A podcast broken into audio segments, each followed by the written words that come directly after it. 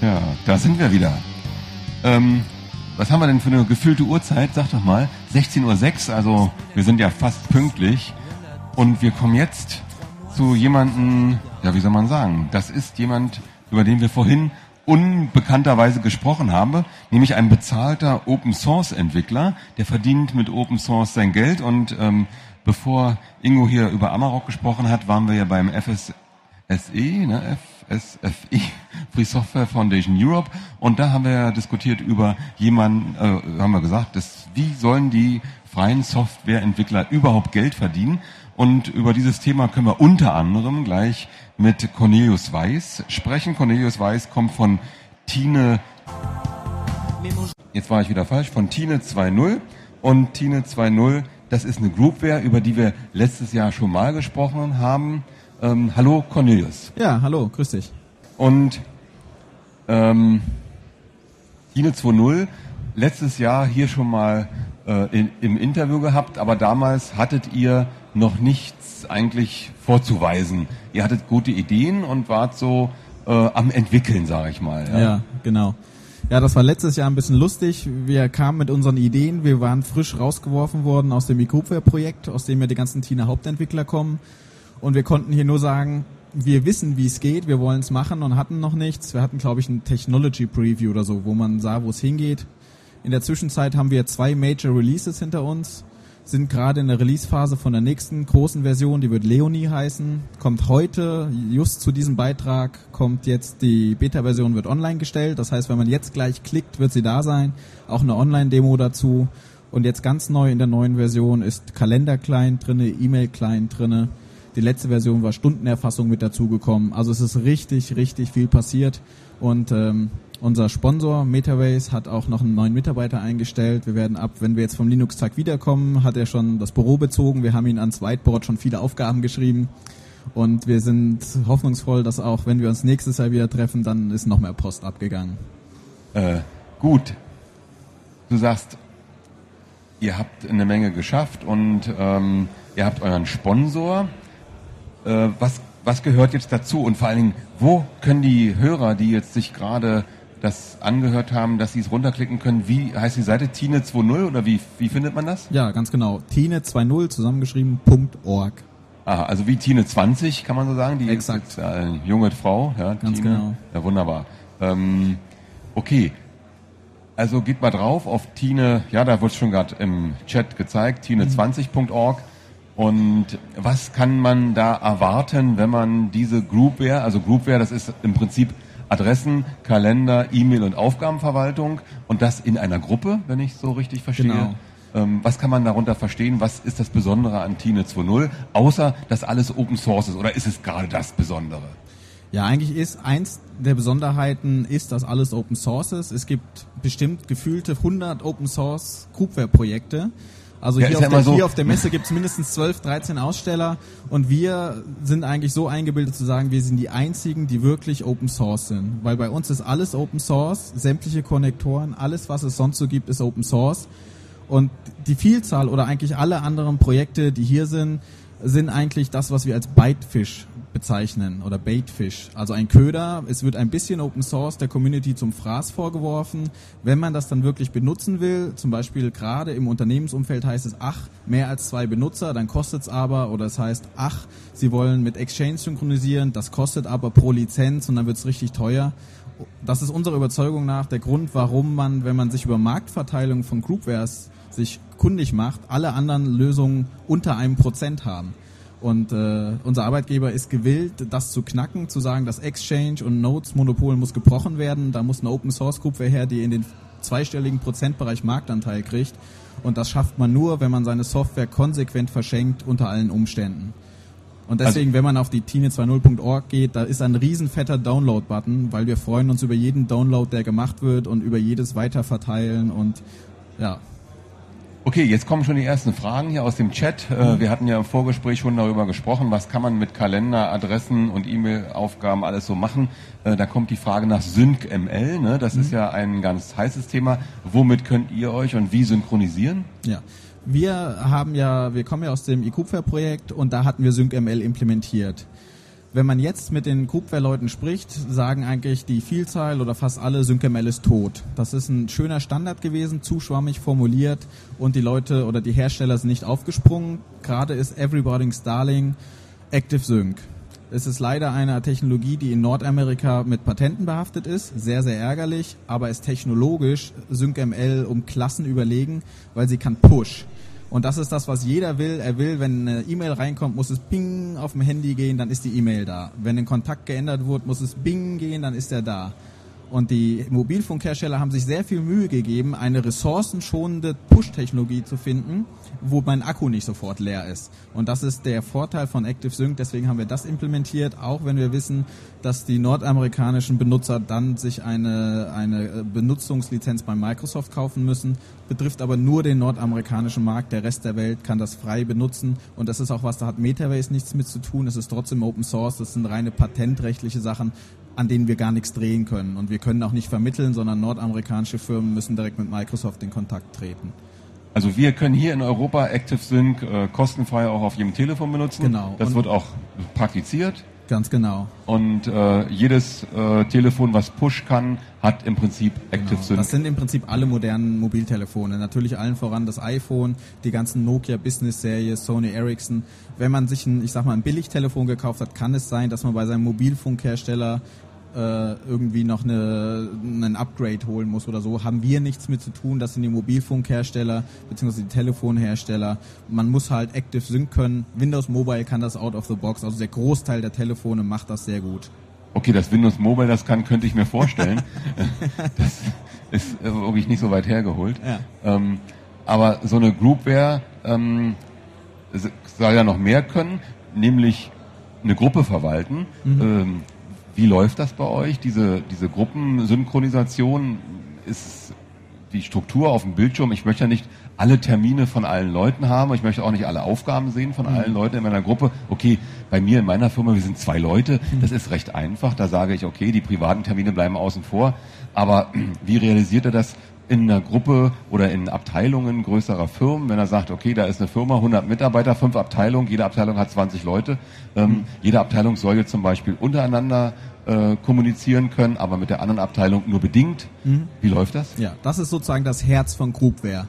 Wer sagt, er macht Groupware und kann das nicht, macht keine Groupware. Und äh, wir können ja mal beim Beispiel Kalender bleiben, was du gerade angesprochen hast. Jeder Benutzer kann beliebig viele persönliche Kalender haben, auf die nur er selbst Zugriff hat und sonst niemand. Und darüber kann er sich wie in jedem persönlichen Kalenderprogramm organisieren. Er kann aber auch sagen, ich gebe von meinem persönlichen Kalender aus Zugriff frei an andere Benutzer. Vielleicht arbeitet die Freundin im gleichen Unternehmen, dann sagt man hier auf den Kalender, das ist jetzt unser gemeinsamer Kalender. Dann zusätzlich hat die Firma die Möglichkeit, immer Strukturen vorzugeben, dass sie sagt, das ist unser Urlaubskalender, das ist unser Messekalender, das ist vielleicht unser Urlaubsanfragekalender, wenn man irgendwie besondere Strukturen hat.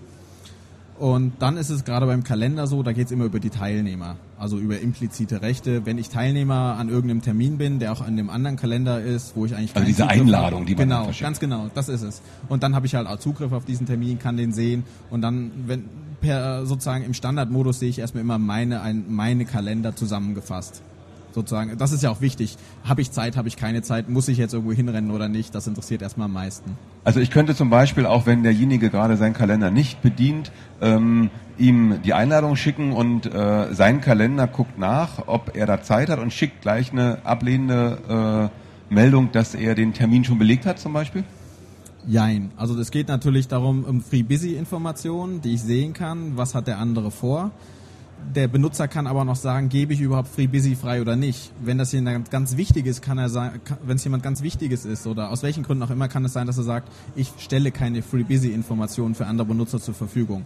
Wenn er das gemacht hat, dann kann das System warnen und kann sagen, der hat doch da gar keine Zeit. Aber trotzdem wird das nicht automatisch abgelehnt, sondern wird eingeladen. Es kann ja sein, dass der andere Benutzer sagt, oh, das ist ein wichtiger Termin, ich schuffel den noch ein bisschen um. Und er kann auch sein, wenn es eine wichtige Person ist, ist es vielleicht die Sekretärin, die umschuffelt und dann hat er das delegiert, dass die Sekretärin dann die Einladung bearbeitet und so. Also ich kenne das ähm, insbesondere bei äh, bestimmten ähm, ja, anderen Kalendern, die jetzt äh, äh Terminkalender zum Beispiel bei Ärzten oder so, ne, da ist ganz klar, äh, bestimmte Benutzer vergeben die Termine für die für die Ärzte. Es sind ja nicht die die selber die, die Termine verwalten, sondern zum Beispiel ihre Helferin am, am Counter vorne. Genau. Und sie muss ja nicht wissen, was er da hat. Er, er, der Arzt hat halt reingestellt, an dem Zeit, äh, zu dem Zeitpunkt will ich keinen Termin haben. Und sie will den Termin vergeben, wird gar keiner angeboten. Ähm, und so stelle ich mir bei einer Gruppe auch vor, wenn ich sage, an dem Tag bin ich halt abwesend, kriege ich gleich eine Meldung, egal ob der Termin Genau. von mir bestätigt werden muss oder nicht. Eigentlich habe ich Urlaub. Genau, aber das eigentlich ist eine recht wichtige Sache. Also in der Praxis hat sich gezeigt, dass wenn man automatisch solche Sachen macht, das ist nicht das, was die Benutzer wollen, sondern man hat vielleicht eine Unternehmensabsprache und sagt, wenn ich da auf privat stehe, dann macht mir keine Termine, die werde ich immer ablehnen. Aber es kann auch sein, das ist irgendwas ganz Wichtiges, da muss ein Schwein geschlachtet werden und das ist so wichtig, wie es nur geht. Und das, dann soll das System nicht verhindern, dass man trotzdem den, den Termin da anlegt und der andere darüber notifiziert wird. Da gibt es eine Terminanfrage, du hast zwar keine Zeit, aber vielleicht willst du dich umorganisieren. Okay, ähm, kommen wir mal äh, zu ein bisschen was Technischem in der, in der Richtung. Wenn ich mir das jetzt runterlade und ich will es bei mir benutzen, ähm, was muss ich da installieren? Äh, Muss ich da einen Server aufsetzen oder ähm, wie wird das administriert? Gibt es ein Webinterface? Kann ich die ganzen Gruppen meinetwegen ähm, jetzt anlegen und für die einzelnen Benutzer die Kalender einrichten, zentral, oder muss es jeder selber machen? Wie läuft das? Was, was für eine Technik steckt dahinter? Was für eine Datenbank und so weiter? Das waren jetzt sehr viele Fragen auf einmal. Ganz viele Fragen, ja. Ich fange mal damit an, äh, die, die Voraussetzungen. Erstmal ist es eine Web-Groupware. Ich sage da gleich noch ein bisschen mehr zu. Äh, die Anforderungen sind wie bei jedem modernen Forum. Man braucht irgendwie MySQL, PHP, das war's. Okay, Und, also das äh, muss ich drauf haben erstmal. MySQL genau. muss laufen, PHP muss laufen. Genau, und dann installiert man das einfach, wie man jedes Forum installiert. Das ist quasi wie Fahrradfahren für jemand, der sowas schon mal gemacht hat. Und dann geht's los. Und das, äh, ich habe eben gesagt, das ist eine, eine webbasierte Applikation. Es gibt sehr viele webbasierte Applikationen und das Besondere, wenn wir über Technik sprechen wollen, ist, dass Tine eine Server-Client-Architektur hat. Das heißt, wenn die Zuhörer jetzt in der Demo sich umgucken und die drücken mal in ihrem Browser Control U und gucken sich den HTML an, dann stellen die fest, ach du meine Güte, das sind ja nur 10 Zeilen HTML. Das liegt daran, dass unser Server gar kein HTML generiert, wie das klassische Webanwendungen machen, sondern der Server gibt eine sehr große JavaScript-Datei rüber, eine, und äh, diese JavaScript-Datei wird nachher vom Browser ausgeführt. Jeder Browser kann JavaScript ohne irgendwelche Zusatzplugins und so weiter. Wir können aber dieses JavaScript-Programm in jedem anderen JavaScript Runtime Environment auch laufen lassen, gar kein Problem. Das ist was sehr Besonderes, was wir technisch machen, weil wir dadurch, wenn einmal Tine geladen ist, nur noch Daten schicken. Und der Server hat niemals die Aufgabe, irgendwie Repräsentation zu machen. Der kümmert sich nur um Daten und Rechte und der Client macht die Aufbereitung. Und jetzt mit den neuen Browsern äh, speichern wir sogar den ganzen statischen Inhalt beim lassen wir im Browser zwischenspeichern, dann hat er schon alle Bilder, alle Styles, alles was er braucht und nur noch wenn der Server sagt, guck mal, es gibt eine neue Tine Version, dann wird nochmal äh, ein Programm ausgetauscht. Aber man kann sich das so vorstellen, wie man hat eigentlich ein Desktop-like Programm, das über das Web distributiert wird. Okay, ähm, wie ist die Integration in den Desktop? Ist das also eine Applikation oder wird es auch als Widget angeboten?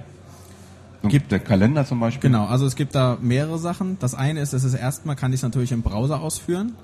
Dann kann ich sagen, Mensch, Browser ist mir ein bisschen unheimlich, weil da sind verschiedene Tabs und was weiß ich, was meine User machen. Dann kann man sowas nehmen wie Mozilla Prism. Das ist ein Single-Site-Browser.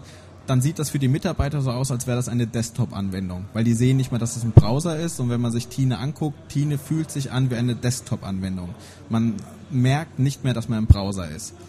Und äh, jetzt, ich war heute bei KDE und habe denen das ein bisschen vorgestellt, weil wir ja auch sehr jung sind und die waren auch hellauf begeistert und wir haben gerade angeleiert, dass wir jetzt zusammen ein paar Plasmoiden für KDE machen. Hier die Plasmoiden-Entwicklerin, die ist jetzt gerade dabei und macht uns eine Integration in K-Wallet, dass dann auch das Passwort sicher im, und äh, verschlüsselt gespeichert wird. Und äh, dann haben wir auch bald die Widget-Integration. Die ist für uns nicht so wichtig, aber ist natürlich toll, wenn man in seinem Hintergrund im Desktop sieht, dass sind meine offenen Aufgaben oder so Genau. Und wir sind auch im Gespräch mit Social Desktop bei KDE. Da haben wir morgen eine kleine Hacking-Session, um da erstmal was zum Fliegen zu bringen. Ja, okay, dann gibt's, ähm, das ist ja der eine Bereich, ne, dass ihr eure Anwendung jetzt unter Linux da laufen lasst. Ähm, so eine Anwendung hat ja dann eigentlich nur Erfolg, wenn ihr vorhin gesagt habt oder du gesagt hast, du willst eigentlich den großen Markt der Groupware da angreifen.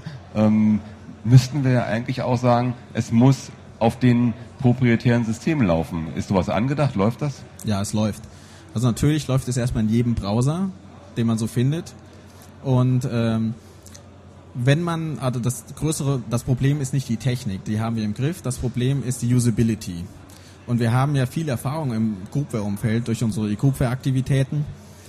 Und äh, die Projekte scheitern daran, dass die Leute, die es benutzen sollen, die Sekretärin, der einfache Projektmitarbeiter, der guckt nicht in das System rein, weil er sagt, das ist mir zu hakelig, das macht mir keinen Spaß. Ich möchte Outlook benutzen. Und äh, ich sage es nochmal, Outlook, Outlook, Outlook, auch wenn wir im auf dem Linux-Tag sind, das will der Benutzer. Und solange wir es nicht schaffen, eine Oberfläche zu präsentieren, die besser ist, die effektiver ist als Outlook und wo nachher die Sekretärin sagt, ich organisiere mich lieber mit Tine, weil Outlook ist so starr und macht mir keinen Spaß. So lange sind wir noch nicht fertig.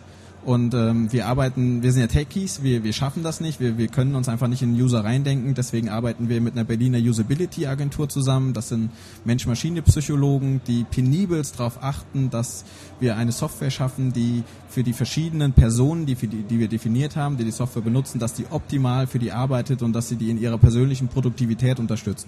Und das ist hochgradig spannend, mit diesen Leuten zusammenzuarbeiten. Es ist auch sehr anstrengend für Techniker.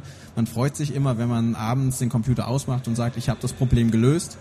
Zwei Tage später rufen die an oder schreiben eine Mail und sagen, du hast das Problem nicht gelöst hör mal, das ist nicht konsistent mit dieser Anwendung und wie soll der User das verstehen und warum muss der hier zweimal klicken, da würde doch ein Klick reichen und dann fängt man wieder von vorne an. Und wenn diese, das nennt man Expertenreview, da gucken die Experten also, was denken sie dazu? Und dann, wenn wir das endlich fertig haben, dann sagen die Experten, ja, was zählt schon unsere Meinung? Wir sind ja nur Psychologen. Dann nehmen die unsere Software, schnappen sich hier in Berlin irgendwie, die kommen ja aus Berlin, schnappen sich an der Uni irgendwelche Probanden, probieren mit denen die Software durch, dann kommen die wieder und sagen, also was wir uns da ausgedacht haben, funktioniert nicht. Also ihr müsst das nochmal neu machen und wir haben gefragt, was die User erwarten und die analysieren das wirklich sehr detailliert, halt mit psychologischen Methoden. Dann kommt die nächste Version und wenn wir das geschafft haben und sagen, tschakka, wir sind für alle Ewigkeit fertig, dann sagen sie, komm, jetzt gehen wir mal zum Kunden und wir haben glücklicherweise einige Kunden, die uns wirklich an richtige, echte, unbedarfte Mitarbeiter, auch 50, 60 Jahre alt äh, sind, ranlassen. Und dann test, werden die eine Stunde lang getestet und interviewt. Und dann kommen die wieder und sagen, ja, wir müssen noch mehr Feintuning machen. Das ist sozusagen unser, unser anstrengendstes Geschäft, aber das ist auch das Wichtigste, weil wenn wir nicht eine Outstanding, eine, eine Usability schaffen, die besser ist als Outlook, dann wird, werden wir es niemals schaffen, äh, Exchange und Outlook angreifen zu können. Okay, weil du gerade von Exchange sprichst, das ist ja äh, Datenaustausch. Ähm, in, mit welchen Standards arbeitet ihr da? Wir haben vorhin also euer Active Sync angesprochen, was ihr da integriert habt, aber es gibt ja noch andere äh, Standards, ähm, zum Beispiel, wenn ich mit dem äh, Apple-Kalender mich synchronisieren will, mit iCall oder CallDAV oder GroupDAV, äh, was, hm. was, wie macht ihr das? Geht das? Wir implementieren Active Sync für mobile Endgeräte. Und für uns ist eigentlich, wir sind ja Webleute, und die modernen Browser bieten so viele Möglichkeiten, auch ich sag mal Offline-Cache und so weiter und so fort, dass wir der Überzeugung sind, dass der Desktop-Client, der Fat-Client, sprich Outlook, die KDE, äh, die KDE-Programme, die GNOME-Programme, die Mac-Programme, die haben für uns so eine sehr untergeordnete Priorität, weil die eben gar nicht die ganzen Features anbieten, die Tine hat. Auch die ganze Integration in CRM, in Stundenzettel, in was auch immer, das bieten diese Programme nicht. Und man muss sich also immer sehr stark beschneiden. Und früher, als wir sozusagen im Groupware-Umfeld war es immer so, naja, wenn alle Stricke reißen, muss ich halt dieses doofe Webfrontend benutzen, aber am liebsten benutze ich ja mein KDE, mein Outlook, mein was weiß ich. Wir sind der Überzeugung, wir haben jetzt eine Oberfläche geschaffen, die so gut bedienbar ist, dass dieser Fat-Client nicht mehr nötig ist wo ich das gesagt habe, es gibt natürlich Möglichkeiten, die wir aus Versehen geschaffen haben, dadurch, dass wir Active Sync implementieren. Auf einmal, wir haben immer gesagt, wir wollen niemals Outlook unterstützen, wir wollen das einfach nicht. Es funktioniert. Und es funktionieren auch noch einige andere Sachen eben über diese Active Sync Schnittstelle. Wir tun auch nichts dagegen und natürlich technisch sehr versierte Benutzer, die können das auch benutzen. Oder so, was ist ich, ich möchte zum Beispiel mit meinem iCall die Termine haben, deswegen kriege ich das schon zum Fliegen. Aber wir reden da nicht drüber, es ist nicht dokumentiert, weil wir der festen Überzeugung sind, wir haben einen saugeilen Client, den sollen die Leute benutzen und jeder, der sagt, ich benutze aber nur meine nativen Programme, der schadet dem Unternehmen, weil der einfach die Kollaboration da sehr, sehr beschränkt nur möglich ist. Okay, also wer Tine 2.0 benutzen will, der muss dann Tine 2.0 benutzen, heißt es so gut. Das ist die Aussage, äh, genau. Die, die andere äh, Sache ist, ähm, ihr habt aber keine Clients für Mobiltelefone oder für diese wunderbaren, schönen anderen äh, äh, Geräte, die es so alles gibt, ja, wie auch immer die dann heißen. Ähm, genau. Aber das ist, also es gibt ja immer. Da habt ihr aber keine Clients, sondern ihr arbeitet dann schon mit denen Clients zusammen, die da drauf sind. Also die Genau. E-Mails werden dann auf den E-Mail-Client des Telefons ge Exakt. gepusht und die Termine werden mit dem dort vorhandenen Terminkalender abgeglichen. Exakt, exakt. Also das geht um die native, wir nennen das native Datentypen. Die Standard Groupware Sachen, die auch von ActiveSync unterstützt werden, da benutzt man natürlich das, was auf dem Device drauf ist. Das ist auch am besten in den Device integriert. Für alles andere, jetzt sind wir schon wieder bei Ideen. Wir sind ja erst seit anderthalb Jahren am Programmieren. Was natürlich noch kommt, ist, dass auch so Sachen wie CRM oder Stundenzettelerfassung und so weiter, dafür gibt's dann aber Webanwendungen, weil die modernen Mobiltelefone haben ja alle super gute Browser drauf. Also wenn wir über, was weiß ich, äh, Safari 4 sprechen, wenn wir über Firefox 3.5 sprechen und die, die Auskopplung für Mobiltelefone, das sind so gute Browser, die auch sozusagen einen Offline-Cache drinne haben, wo man Daten cachen kann, die nachher wieder synchronisieren können und so weiter. Es gibt für uns überhaupt gar keine Notwendigkeit mehr, uns mit irgendwie speziellen Mobiltelefonen auseinanderzusetzen, sondern wir können das alles über Web-Applikationen mit speziellen Frontends, die halt für diese kleinen Auflösungen und für, für Fingerbedienungen dann optimiert sind, abzufrühstücken. Aber dadurch, dass wir, lass mich das noch sagen, dadurch, dass wir eh eine strikte Server-Client-Trennung haben und dass wir unser ganzer Arbeitsalltag daraus besteht, sehr viel JavaScript zu machen, haben wir schon alles in der Schublade, um unsere Komponenten ein bisschen anders anzuordnen und schon haben wir ein, ein, äh, eine Oberfläche, die auch auf dem Mobiltelefon gut funktioniert und Spaß macht. So, hier kommen immer noch wieder Fragen rein. Ähm, Ja. ähm, das sind aber immer die gleichen Fragen. Und zwar, ähm, das sind immer wieder die Fragen, wie kann ich dieses oder jenes mit meinem vorhandenen Mailprogramm äh, ver verkoppeln? Mhm. Wie kriege ich die Adressen in mein Mailprogramm rein? Das ist ja nicht eure Philosophie. Eure Philosophie heißt ja, ihr macht eine Groupware und die Groupware kann Adressen verwalten, den Kalender verwalten, die E-Mails schreiben und verwalten und die kann die Aufgaben verwalten. Also ihr könnt alles, also brauche ich eigentlich kein anderes E-Mail-Programm, ich brauche auch keinen anderen Kalender und meine Aufgaben äh, sind da eben auch drin. Ja, das ist die Aussage. Natürlich, wir arbeiten mit Standard-EMAP-Servern zusammen. Und viele Leute haben irgendwie offline-fähige E-Mail-Programme und das wollen die weiter benutzen. Man meldet, also entweder kann man in Tine seine Zugangsdaten für seinen Mail-Account eintragen oder man nimmt sein Standard-Mail-Programm weiter. Es ist aber viel effektiver, wenn ich das Tine-Mail-Programm benutze, zumindest wenn ich Netz habe, weil ich sehe eine Adresse irgendwo, ich klicke auf Adresse hinzufügen, die landet im Adressbuch. Ich habe die ganze Integration in Tine und von daher natürlich kriegt man da viel zum Laufen, aber die Philosophie ist, besser ist es, nimmt den Client, probiert den aus, der ist saugeil, ihr werdet da eigentlich nicht viel haben, was euch fehlt. Also der erste hier, der schreibt, ähm, in der Demo findet er kein Mail-Feature, äh, er findet irgendwie nur Adressbücher. Kannst du mal einen Tipp geben, wie er da jetzt ähm, äh, die Mail, das Mail-Programm öffnet? Ja, also ich weiß nicht, was jetzt in der Demo, die ist ja, man kann ja schon mal äh, fragen, ob die neue Demo schon online ist, das weiß ich nicht, das wollte mein Kollege machen.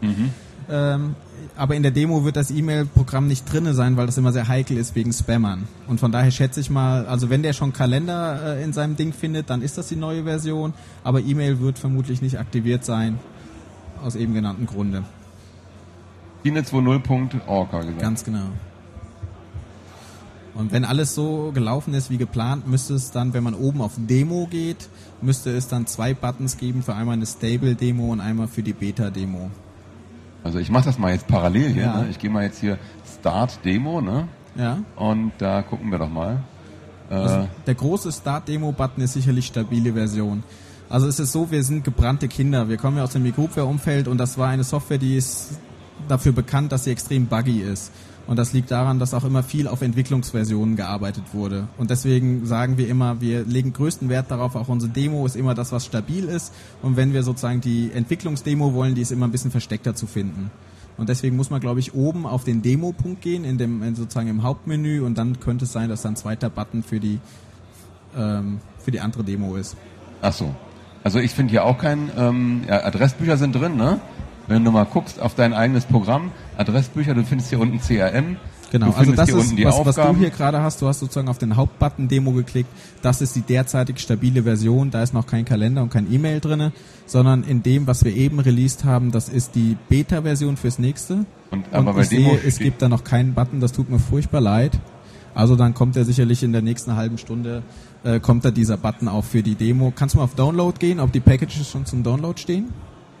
Zum Download, ja. Ich gehe mal Ja. hier ähm, zum Download und dann gucken wir mal, was wir da finden. Ähm, ja, Ja. das Netz ist hier Okay. überlastet. Current Version Lara steht Okay, hier. scroll mal runter. Leonie Beta 1 hier. Ja, ganz genau. Also die Packages sind schon zum Download bereit. Die ganz Ungeduldigen können natürlich jetzt hergehen und installieren sich das. Das sollte auch furchtbar trivial zur Installation sein. Gut, ja, dann haben wir das ja eigentlich. Ich, äh, wenn Wollen ich wir das, noch über Kommerz reden? Über Kommerz reden wir jetzt gleich. Ja. Ja. wir waren jetzt beim Produkt und jetzt kommen wir nochmal über, über das andere, auf das andere Thema, was wir schon mal beim FSSE hatten eben. Ähm, aber ich will da gleich mal was sagen. Ach so. Ähm, als ich das gesehen habe jetzt, ne, da fällt mir ein, dass ich es in meiner Firma gut anwenden kann, weil meine, An meine Mitarbeiterin, die schreibt, äh, hat ein eigenes, ähm, wie soll man sagen, die hat im Prinzip eine Excel-Tabelle, wo sie ihre Stundenerfassung macht. Und das wäre natürlich super hier, so eine E-Group wäre, die man äh, ja, überall benutzen kann. Ich kann also im Web mich von außen auch au einwählen. Ne? Genau. Von, wie läuft das von außen, wenn ich jetzt Ja, also am besten ohne Telefon, sondern irgendwo auf eine, in einem Internetcafé sitze? Oder mich irgendwo in einem, äh, auf Also einem natürlich mit Benutzernamen und Passwort und äh, ich empfehle dir dringendst SSL zu verwenden. Ja. Aber natürlich im Internetcafé sollten Paranoide machen sowas nicht, weil dann natürlich können Keylogger installiert sein, was auch Ja. immer. Besser das Handy in der Tasche benutzen oder einen Computer nehmen, dem man vertraut. Okay. Gerade wenn es also, um sensible Daten geht. Man wird der Mitarbeiterin ein, äh, ein Handy äh, spendieren, welches einen ordentlichen Webbrowser drauf Genau. hat und dann kann ich das. Ganz genau. Und dann kann ich da drauf auf die Seite gehen, auf meine eigene Seite sozusagen. Ja. Äh, das, äh, diesen, dieser Webserver ist da mit drauf oder wie läuft das mit dem Nee, Webserver? das, selber? nee, das sind ja Standard-Webserver, die im Open-Source-Umfeld bekannt sind. Apache ist ja ja. sicherlich der Ich muss also den. Apache drauf haben und ja, das. das ist sozusagen einfach ein, ein Paket wie, wie, wie jedes Forum. Ja, auf deinem Webserver installieren, Datenbank anlegen, Setup durchlaufen lassen, loslegen. Und dann geht das. Ja. Ja, wir wollten ja noch darüber sprechen. Ähm, ihr seid also sozusagen Open Source Entwickler, die auch davon leben. Ganz genau. Also ihr habt einen Sponsor oder eine Firma, sagtest du ja, MetaWaves, ja, Genau, das ist der Name. die im Moment euer Brot sozusagen bezahlen. Ja. Ähm, was ist jetzt, wenn die Firma MetaWaves sagt, äh, ihr habt für uns genug entwickelt, wir bräuchten eigentlich nur noch Support? Dann wäre ja das Brot vielleicht nicht mehr äh, belegbar mit Butter und Wurst. Ja, das ist der, war, Was, machst, was macht ihr dann? Also das Szenario haben wir uns eigentlich nicht überlegt, weil natürlich so viel Know-how in den Köpfen der Entwickler steckt, dass es nicht, also das wäre dumm, wenn Metabase das macht, weil dann würde sicherlich eine andere Firma kommen, die sich ins gelegte Bett oder ins gemachte Bett legt und sagt, ich kaufe mir hier die fünf Entwickler und jetzt gehört uns Tine. Das ist für eine Firma ja immer so eine Sache, wenn sie Open Source entwickelt, kann es immer passieren, dass auf einmal eine andere Firma da das Heft in die Hand nimmt. Und äh, deswegen ist natürlich Metabase auch gezwungen, immer nach vorne zu gehen, immer Innovation zu zeigen und immer auch die Herrschaft über das Projekt in der Weise zu wahren, dass sie sagt, wir machen da weiter, wir sind hier die treibende Kraft. Weil es ist Open Source, jede andere Firma kann hingehen, kann sagen, wir machen unter den Open Source Bedingungen hier weiter und wir entwickeln weiter und wir machen uns einen Namen im Tino-Umfeld. Ja, okay, aber ähm, das heißt Tino-Umfeld, das ist ja noch ein ganz kleines Feld. Ne? Also das ist eher so ein, so ein Gartenbeet, würde ich mal sagen, was ihr da habt, zu bearbeiten. Ja, das Ähm, würde ich nicht so sagen. Also wenn man jetzt mal sieht, eigentlich sagen wir ja, man soll never ever use trunk, unsere Entwicklungsversion, weil die ist natürlich buggy. Und wir sagen auch, äh, wir, wir haben keine Update-Skripte und nichts, wir wollen nicht, dass Benutzer Trunk benutzen. Und jetzt in der Entwicklungsphase, wir kriegen pro Tag, kriegen wir 20 bis 30 Fehlermeldungen von Trunk, von den unterschiedlichsten IP-Adressen. Und wenn wir die alle zusammenrechnen, sehen wir, dass wir mindestens um die 200 Trunk-Benutzer jetzt schon haben. Die haben sich nie bei Metabase gemeldet. Die machen das einfach. Die sind auch in unseren Foren nicht aktiv, sondern wir sehen, wir haben aufgrund der Fehlermeldung sehen wir, das ist natürlich ärgerlich. Wir würden Fehlermeldungen am liebsten nicht sehen, aber aufgrund der Fehlermeldung sehen wir schon, dass wir eine relativ hohe, für, sozusagen für den Projektstand schon eine relativ hohe Verbreitung haben. Und auch hier auf dem Linux sagt, wie viele Leute zielgerichtet auf unseren Stand kommen und sagen, euch haben wir gesucht, saugeil, zeigt mal, was habt ihr Neues und so weiter. Also auch unsere Webstatistiken, wenn wir sehen, als wir angefangen haben, waren wir froh, wenn pro Tag sich 30 Leute auf unsere Seite verirrt haben. Jetzt sind das mittlerweile immer 600 bis 700 Benutzer pro Tag, die wirklich tagtäglich auf unserer Seite rumorgeln. Und ja, wir sind eigentlich der Überzeugung, dass das Feld ist gar nicht so klein, auch wenn man, ist natürlich, darf man auf dem Linux-Tag nicht sagen, ich sage es ganz leise, wenn man bei Alexa guckt, ein Webstatistiker, und vergleicht man die ganzen Groupware-Lösungen und guckt sich, wo Tine steht, dann sieht man, meine Güte, man muss mit Tine rechnen. Wir sind in den Alexa-Statistiken schon ziemlich weit vorne. Okay, also ihr denkt, dass ihr ähm, wirklich eine Chance habt, die zwei oder den einen ganz großen und den äh, fast kleinen äh, Groupware-Produzenten, den, den es da gibt, also einerseits Outlook, andererseits ja Lotus Notes. Ähm, gibt es eigentlich Lotus Notes gibt es bei den Sparkassen noch oder wo, wer macht das noch? Ja, und bei Bundeswehr und Ja. solchen Sachen. Ja. Bundeswehr macht noch Lotus Notes. Ja. die haben noch die Zeit, das zu verwalten. glaube ich, auch. ich glaube, die Sparkassen sind schon am überlegen, ja. weil die Verwaltung von diesen Notes ist ja so schrecklich aufwendig. Ja. Äh, vor allen Dingen jemand Neues einzuarbeiten. Da, die Alten sterben bald aus. Ne? Ja, aber ähm. das ist das erklärte Ziel. Natürlich, wir wollen, unser Arbeitgeber will auch, dass wir nicht kleckern, sondern man will endlich mal dieses leidige Thema Groupware lösen im Open Source Umfeld. Und wir sind halt der Überzeugung, das kann man nicht lösen, wenn man halbgare Lösungen präsentiert und wenn man halbgares Open Source macht. Aber die, das ist ganz klar, mit weniger geben wir uns auch nicht zufrieden. Das ist das angesagte Ziel. Aber wo kommen denn die Groupware-Lösungen bisher her? Bisher war es ja so, ich will mal eine neue Anwendung schreiben, also mache ich mal eine To-Do To-Do-Liste. Das war doch so von jedem sozusagen die erste Anwendung beim Programmieren. Ich, das kann man einfach machen. Ich, mhm. ich mache mir sowas.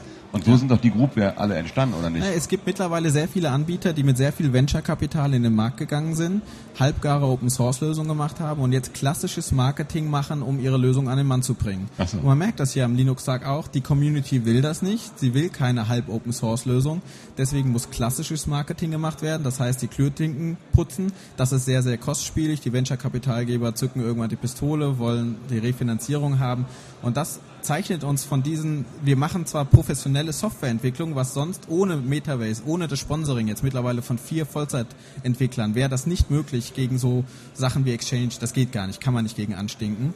Aber auf der anderen Seite haben wir eine Firma gefunden, die einfach verstanden hat, wie wichtig das ist, dass wir nicht mit Venture-Kapital in den Markt gehen, dass wir eine gewisse Zeit brauchen, und die uns auch die Zeit geben und die sagen, macht's nicht schnell, macht's ordentlich. Wir wollen eine technisch einwandfreie Lösung und wir wollen eine Open Source mäßig einwandfreie Lösung und das sehen wir, das ist schon ein Alleinstellungsmerkmal und wir denken, das ist auch der Knackpunkt, wie wir es überhaupt schaffen können, äh, da irgendjemand äh, auf Deutsch gesagt ans Bein zu pinkeln und Marktanteil zu bekommen. Das ist sozusagen Teil der Geschäftsstrategie dahinter. Ja, okay, dann kann ich eigentlich nur noch äh, viel Erfolg wünschen bei den nächsten äh, Themen, die ihr zu bearbeiten habt. Was sind denn die nächsten Themen? Ja, ein ganz großes Thema ist offline. Jeder will, dass wenn er nicht im Firmennetzwerk ist, will seine Adressen, seine Termine alles dabei haben und noch mehr. Er will auch neue Termine anlegen und wenn er das nächste Mal im Firmennetzwerk ist, dann will er das wieder synchronisiert haben.